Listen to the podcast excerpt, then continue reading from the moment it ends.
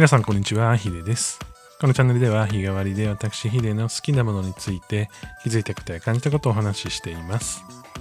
金曜日のテーマは Data and Emotion。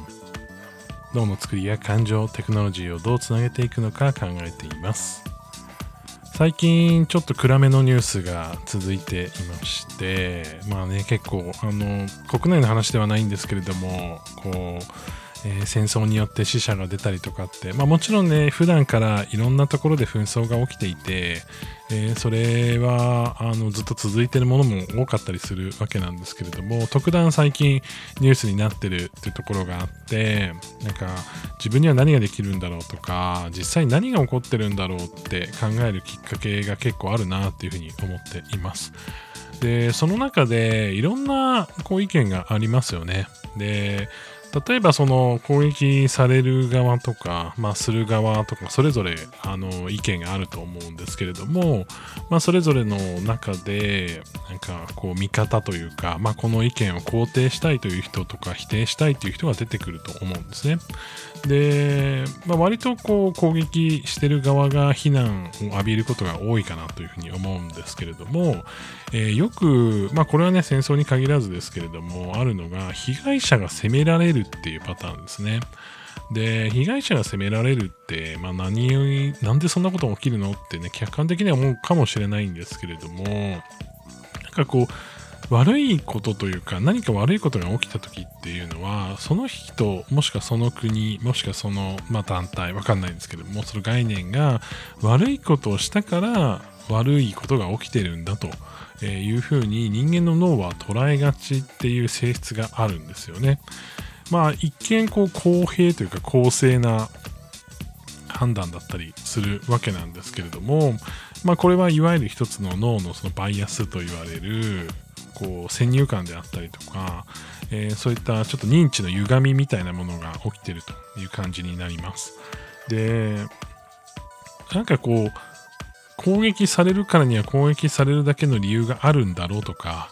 えー誰かこうね、こう、なんていうんだろう、襲われた人が悪いんじゃないかとかね、なんかこう、正論を並べてそこにこう、フォーカスして論理を組み立ててしまうっていうのは人間の中で誰しも持っていて、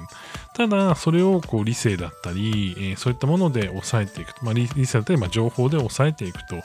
えーいうところが大事だったりするわけなんですけれども、まあ、最近だと SNS とかですごく簡単に情報を取ることができるようになったと。まあ、今までこう今までっていうとあれですけども僕は古くからこう新聞とか、まあ、テレビもそうですけれども、まあ、ある程度やっぱ編集されてある程度出来上がった状態でからしか見れないっていうものが多かったと思うんですけれども最近はこう SNS とかで、えー一般の人がこう見聞きかじったものをですね、まあ、ボンボンとこうあの流れてそれがまた、えーテレビよりもね影響力があったりとかそういったこともあるわけですよ。でそうすると何が起きるかっていうとその今まではその自分の人間の中の欲求というか欲望みたいなものを情報とか理性で整理していたにもかかわらず逆にその欲求を